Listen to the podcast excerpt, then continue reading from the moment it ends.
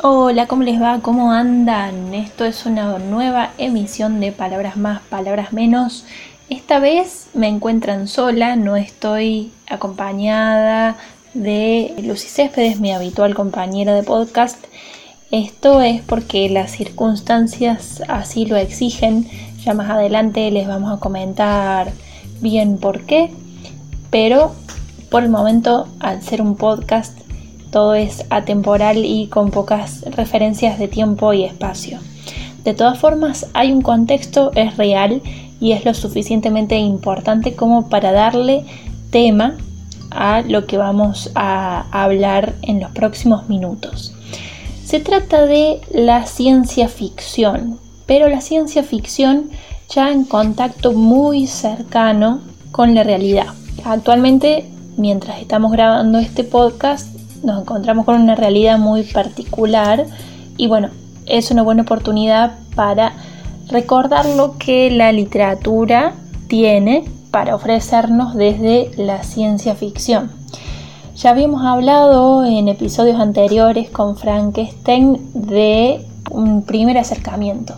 De todas formas, esta vez se trata de esos cruces, como les decía, y esos contactos cercanos, muy cercanos, entre la ciencia ficción y la realidad, con límites difusos y hasta, les diría, de relaciones carnales entre ambos. Por eso justamente desde la literatura y desde este espacio, desde Palabras más, Palabras menos, les traemos algunas obras, unos clásicos que es muy importante repasar, refrescar y bueno, por lo menos tenerlos en cuenta, ¿no? Son días muy importantes y excelentes como para reencontrarnos con los libros, con lo que cada uno quiera leer y con rescatar el valor como objeto físico del libro, como producto final y todo lo que eso implica, poder disfrutarlo, poder meterse en una historia y sobre todo poder después llevarlo a un nivel social para discutirlo y para hablarlo. Eso por un lado. Pero esta vez nos vamos a detener y le vamos a dedicar tiempo a estos clásicos de la ciencia ficción social. Les voy a dejar algunos, como les decía, pero antes que nada vamos a repasar un poco. ¿Qué es la ciencia ficción? La ciencia ficción toma elementos, conceptos y conocimientos de la ciencia y de la técnica o de la tecnología o de todas juntas para crear ficciones y es un género de la literatura o un subgénero. En este caso les presentamos un listado de estos clásicos. Empiezo por un autor de lo más reconocido que se llama Ray Bradbury. La primera obra que les comento es Fahrenheit 451. ¿Por qué se llama así? Porque en la escala de Fahrenheit es una de las escalas para medir la temperatura.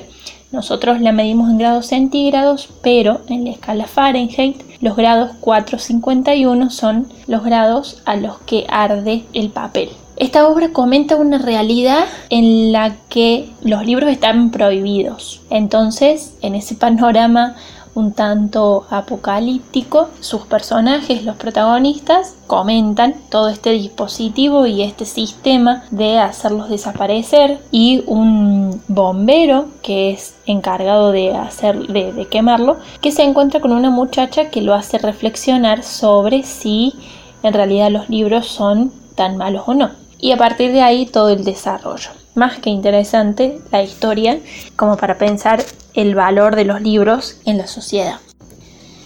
Esta obra se publicó en 1953. ¿Por qué hacemos hincapié en los años de publicación? Ya lo vamos a ver más adelante. Otra de las obras de este autor es un clasicazo súper conocido, Crónicas Marcianas. Lo publicó en 1950. Es una serie de relatos sobre un exilio de los habitantes del planeta Tierra hacia el planeta rojo, hacia Marte, y que la humanidad se lleva consigo tanto lo bueno como lo malo hacia otro planeta. En estos relatos está muy presente la melancolía hacia el planeta anterior, hacia el planeta Tierra, y se va relatando, se va narrando toda esa conquista espacial o esa conquista del otro planeta con cierta colonización. Si bien la colonización no es un relato nuevo, lo que plantea en esta oportunidad es cómo la sociedad quiere instalar esa forma de vida o la forma de vida de la época en la que se escribió esto en el nuevo planeta, una forma de vida de la sociedad norteamericana de ese momento. Esas como las dos grandes obras de este autor. Otra para destacar es la obra que se llama 1984 de George Orwell, que fue escrita entre el 48 y 49. Esta obra tiene un carácter fuerte y marcadamente político, cuenta un régimen de gobierno y una estructura que maneja la vida de las personas y cómo ese régimen de gobierno le da forma y está presente en cada uno de los pilares de la vida de las personas hasta lo más cotidiano y mínimo como la libertad de elegir qué café tomar y cómo esa superestructura maneja la esfera y la libertad de acción de las personas. Sus protagonistas, en pocas palabras, tienen quizás la capacidad o se chocan más de una vez con, con esta estructura y pueden ver un poquito más allá y tener la oportunidad de al menos cuestionarlo. También tenemos una del autor Aldous Huxley que se llama Un Mundo Feliz, que él escribió en 1932. Un Mundo Feliz puede ser una obra más bien utópica, positiva, pero con mucha ironía y con mucha paradoja, y con una cuestión, una mirada muy ácida. ¿Por qué? Narra una sociedad que vive en un estado de felicidad permanente. Pero para lograr ese estado de, felicidad permanente existe un, precio, un costo y tuvo que eliminar muchos de los aspectos que hacen a la diversidad y a la cultura humana, a las culturas. Entonces, bueno, se plantea cómo por lograr esa felicidad y ese estado de bienestar, finalmente se llega a lo contrario. En un mundo feliz está y aparece como un elemento central el uso de la tecnología para cada aspecto de la vida, desde el control de la reproducción hasta la organización social, como una manera de tener todo estrictamente programado y organizado, como una cadena de, producción. Y por otro lado, vamos a pasar ahora a otra manera de ver las cosas. Como no es todo tan pálido y tan bajón, tenemos visiones más bien utópicas o positivas de la ciencia ficción. En esa mirada de este mismo autor que les comenté al último, que se llama Huxley, está la novela La isla, que se publicó en el año 1962. La isla es como una respuesta y una contracara de un mundo feliz porque plantea una sociedad que vive en un mundo sustentable y sostenible porque logra que el individuo y las personas vivan en armonía con el ambiente y el entorno natural que les rodea que bueno, ahí se puede trazar digamos una comparación entre dos maneras distintas de utilizar la tecnología y la ciencia en relación a eh, el ambiente, los recursos naturales, la manera de producir y para qué producir. Son como la gran reflexión que deja.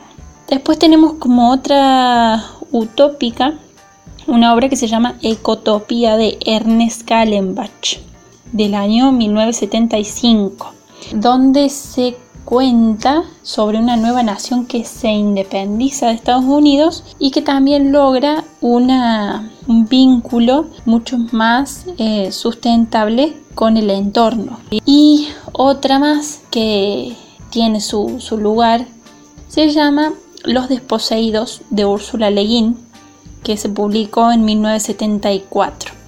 También tiene una fuerte visión social y política una reflexión sobre el lenguaje y la comunicación entre mundos diferentes. El lenguaje y la comunicación y cómo eso está atravesado por la posesión y lo material. Así que si están pensando o si les interesa el lenguaje desde el lenguaje, las palabras desde ese punto de vista, es una obra más que interesante. Hasta acá con todas estas obras vimos dos maneras de pararse frente al futuro. La ciencia ficción por lo general plantea escenarios a futuro y plantea dos visiones, dos perspectivas. una positiva que es la utópica y una negativa que es la distópica.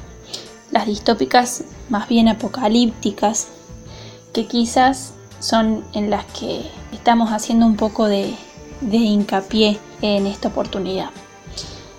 Para finalizar, les dejo dos obras que se alejan de lo que es ciencia ficción, pero que en lo personal las elijo por el impacto que pueden generar o que me generaron a mí, me generaron a mí profundamente por lo que está sucediendo en estos días.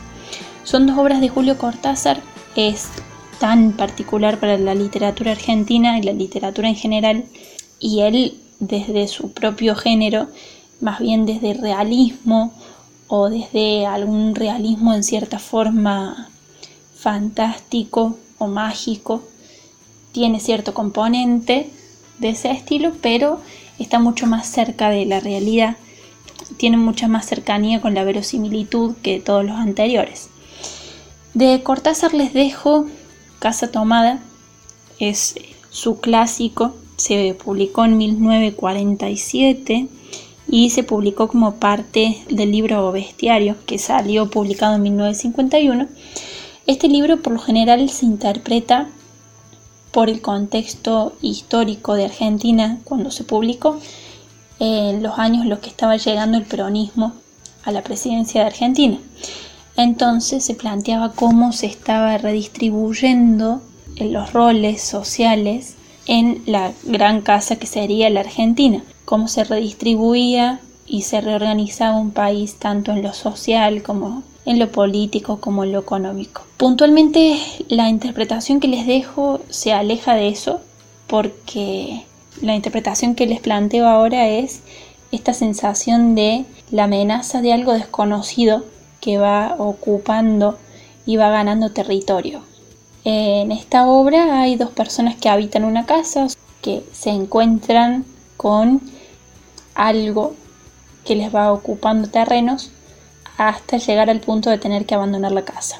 Bueno, y la última de las obras que les dejo hoy por hoy es también de Cortázar y es Autopista del Sur. Autopista del Sur se publicó en el libro Todos los Fuegos del Fuego de 1966. Comenta y describe un embotellamiento en las afueras de París y cómo a partir de ese embotellamiento y esa adversidad hay un grupo de, que está compuesto de cada persona que eh, se encuentra en ese embotellamiento, tiene la capacidad de ir organizándose. Más allá de que eh, el autor presenta todo un catálogo de autos para quien lo conozca, bueno, se plantea esto. Y hay una especie de fotografía o de retrato social que el autor deja con cada uno de los roles las personalidades y las actitudes en ese transcurrir del embotellamiento. Más que interesante ver cómo las, las personas van tomando distintas posiciones sociales ante lo difícil, ante lo desafiante. Autopista del Sur nos deja esta sensación de cómo es abandonarse a la marcha y adaptarse mecánicamente, que lo dice el mismo Cortázar, eh, al movimiento social. Y hay atascos, hay momentos de freno, momentos de freno que sirven para replantear y que sacan una faceta distinta de cada ser humano. De todas maneras, eh, cuando este embotellamiento y este atasco se, libera finalmente, se va liberando de a poco, quedan desconcertados todas estas personas después de tanto tiempo, porque el protagonista, en palabras mismas del protagonista, no se sabe por qué había tanto apuro y citando de la misma obra, eh, no se sabía por qué esa carrera en la noche, entre tantos desconocidos, donde nadie sabía de los otros, donde todo el mundo miraba hacia adelante, exclusivamente hacia adelante. Entonces, Una vez que ese embotellamiento se libera, todo recupera su ritmo frenético, su ritmo acelerado, en el que, como les dije recién, nadie sabía, nadie sabe o poco se sabe del otro. En términos de autopistas del sur y de Cortázar, estamos viviendo momentos que son como un freno de mano, son un cachetazo al ritmo diario que todos llevamos, que todos llevamos, pero ha sido un freno de mano. Y ya sea en pasado o en presente, es mucho lo que se escribió y lo que se filmó sobre ciencia ficción y sobre panoramas apocalípticos. Eh, todo lo que es ciencia ficción social y todo lo que les dije hasta ahora, estamos hablando de obras que son de los años entre 40 y 70. Y si han pasado por la mente humana, si han pasado por la mente de escritores, por algo es, yo planteo lo siguiente. Estos panoramas apocalípticos y esta ciencia ficción no, no viene al caso para generar ningún tipo de pánico. Lejos de eso, lo que tratamos de pensar hoy es en la literatura como un llamado de atención a la humanidad. La literatura como un cachetazo necesario a la humanidad para que pensemos qué nos pasa, Hoy por hoy nos encontramos con un escenario parecido o con puntos similares a obras que parecen ser un clásico de ciencia ficción. Pero no es ficción y lo estamos viviendo. Son días en los que nos encontramos con una soledad, una individualidad, un freno de mano a todo nuestro ritmo, a todos nuestros planes, siempre tan bajo control hasta que pasa algo como esto. Hasta que hay fuerzas mayores que nos piden que nos cuidemos a nosotros mismos y que cuidemos a los demás. Entonces, como les decía, la individualidad y la soledad, hoy por hoy, parece ser la mejor herramienta para cuidar al, otro a los demás, para demostrar que el otro me interesa. Paradójicamente, esa individualidad y ese quedarse en casa es la mejor manera de proteger y la mejor manera de querer al otro. ¿Es un panorama desolador? Sí lo es. ¿Parece apocalíptico? Sí lo parece. Y al mismo tiempo en cada uno está la enfermedad y la salvación. Somos potenciales vehículos de, ambas cosas. Eh, se ha visto mucho estos días por las redes, estos días en los que estoy grabando esto, se han visto mucho dos grandes frases, grandes frases que, que cito. La primera es que no hay nada mejor que casa en estas circunstancias es así. Y la segunda es que debemos separarnos de la especie por algo superior. Y eso no es soberbia, es amor. Es una forma de demostrar amor. Son frases que las ha dicho Soda Stereo, Cerati, respectivamente. Eh, son una buena manera de resumirlo y son una buena manera de pensar estos días. La ciencia ficción ya nos ha dado herramientas, ya nos ha llamado la atención y ahora depende de nosotros. Yo simplemente desde palabras más, palabras menos, mostramos estos casos en los que eh, la humanidad se tiene que sacudir un poco y en esos momentos sale a la luz lo mejor y lo peor de la sociedad y de la humanidad. Lo peor porque lamentablemente la estupidez humana es infinita. Ojalá que esto cambie, ojalá no tenga razón. Eh, y lo mejor, sobre todo, sobre todo porque nos encontramos frente a un desafío, a un desafío desconocido y a algo muy raro Como les digo, depende de nosotros lo que vaya a pasar. Depende de nosotros el, desenlace y depende de nosotros lo que querramos contar y cómo lo querramos contar a futuro. Al fin y al cabo, esta soledad y esta individualidad tal vez sirva, creo yo, y va a servir para que luego de esto se plantee de otra forma el valor de tantas cuestiones, el tiempo, el espacio, la distancia, la vida, la salud, la suciedad y las vidas limpias. Cada uno sabrá en este tiempo de qué necesita limpiarse, de qué necesita limpiar su vida y cuáles son sus suciedades.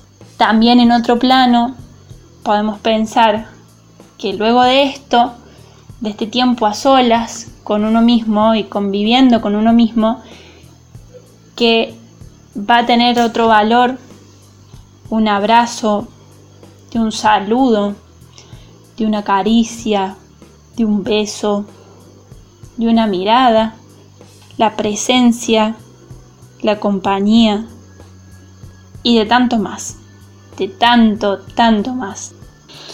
Son días en los que el tiempo y el espacio adquieren otros parámetros. Y al fin y al cabo, como les decía, hay mucho de esto en la literatura y justamente está este ida y vuelta del que tanto hablamos en palabras más, palabras menos. Nos encontramos en días complicados y cito una canción, El camino es complicado quizás como nunca ha sido.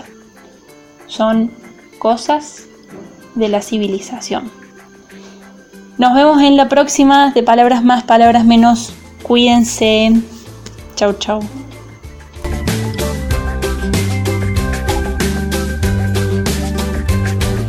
Hay algo que está sonando, La tierra está vibrando con distinta melodía. Ni dioses locos de furia, ni demonios vengativos, ni naves extraterrestres ni algún cometa perdido. La historia es mucho más clara y tiene también sentido. La tierra se está quitando de encima el peor enemigo. Vienen los cuatro jinetes fuego y aire vienen de tu propio ombligo.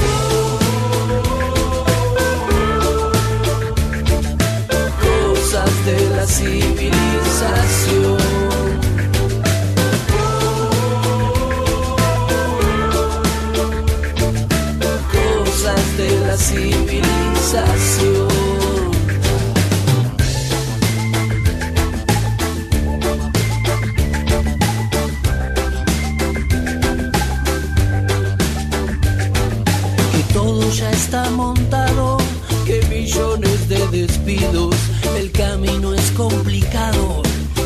Como nunca ha sido. Anoche soñé con mano y esta melodía cantaba. Alguien encendía un asado, alguien de lejos llegaba. Y si viene un río gris que separe al mundo en dos, quisiera quedar del mis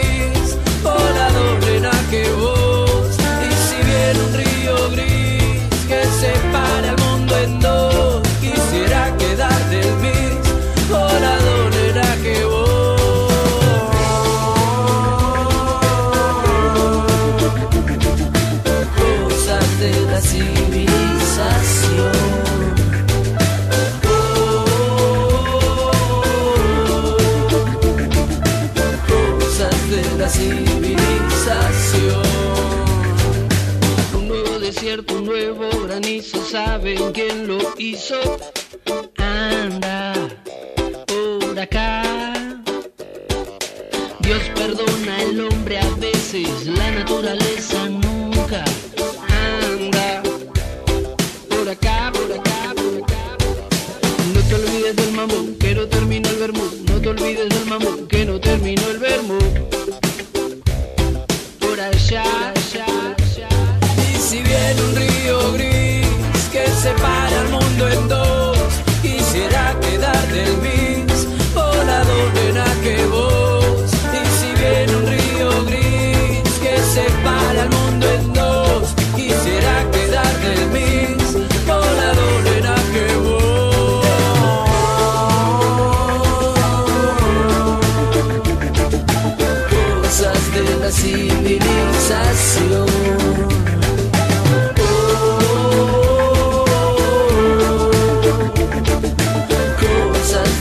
civilización.